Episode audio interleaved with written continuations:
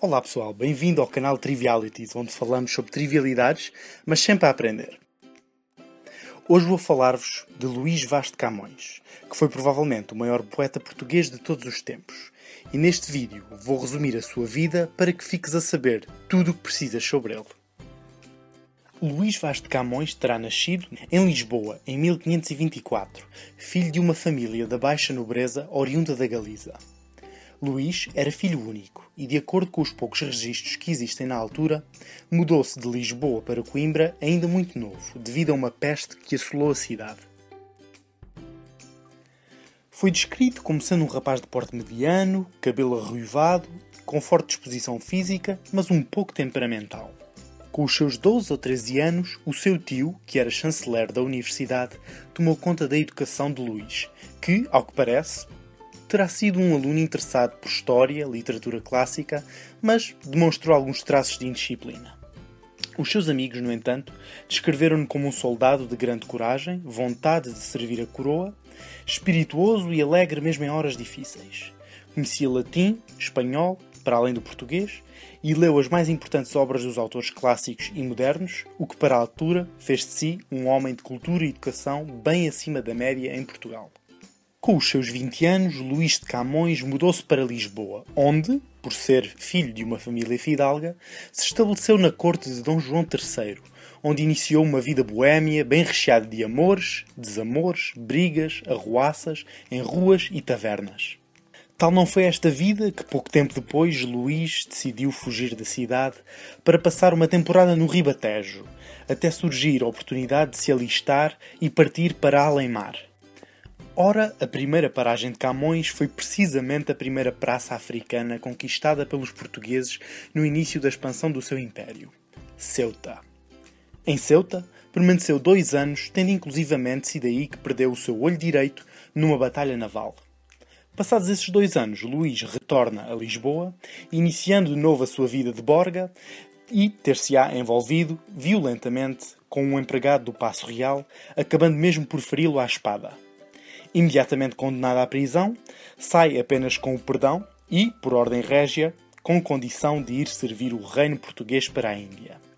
Esta viria a ser a primeira vez que Camões foi preso, mas não a última. Parte então em 1553 na mesma frota de Fernão Álvares Cabral, filho de Pedro Álvares Cabral, o descobridor do Brasil.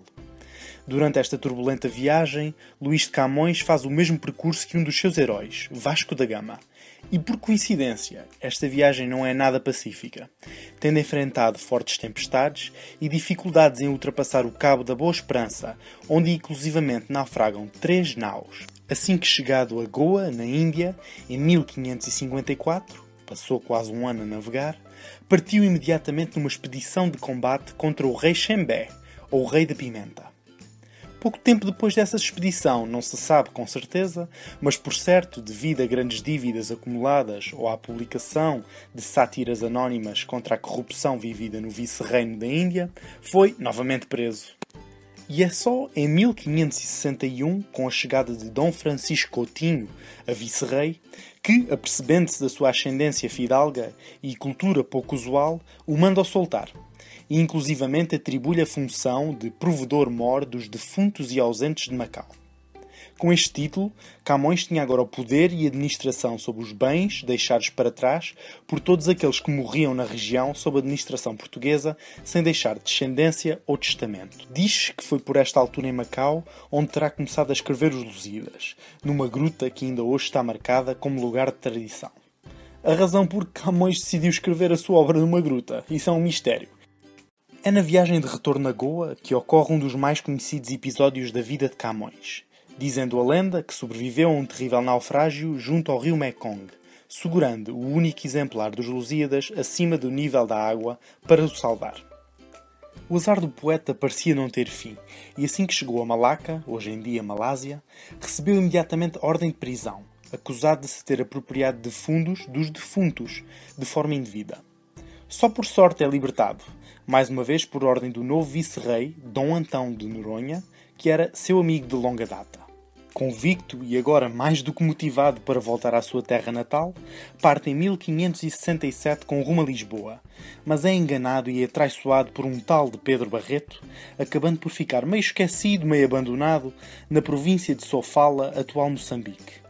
Foi só por sorte, e mais uma vez por razão das suas amizades junto da nobreza e da burguesia, que é salvo pelo seu amigo Diogo Couto, que paga então 200 cruzados que Camões deve, libertando-o assim da dívida que o impedia de viajar para Portugal. Camões chega então finalmente a Cascais, em Portugal, em 1570. Diz que por esta altura estaria perto de concluir a versão final dos Lusíadas, que chegou a recitar na corte para o próprio rei Dom Sebastião. Diz que o rei, ainda jovem, terá ficado impressionado pela epopeia, de tal forma que atribuiu a Camões uma pensão anual de 15 mil reis.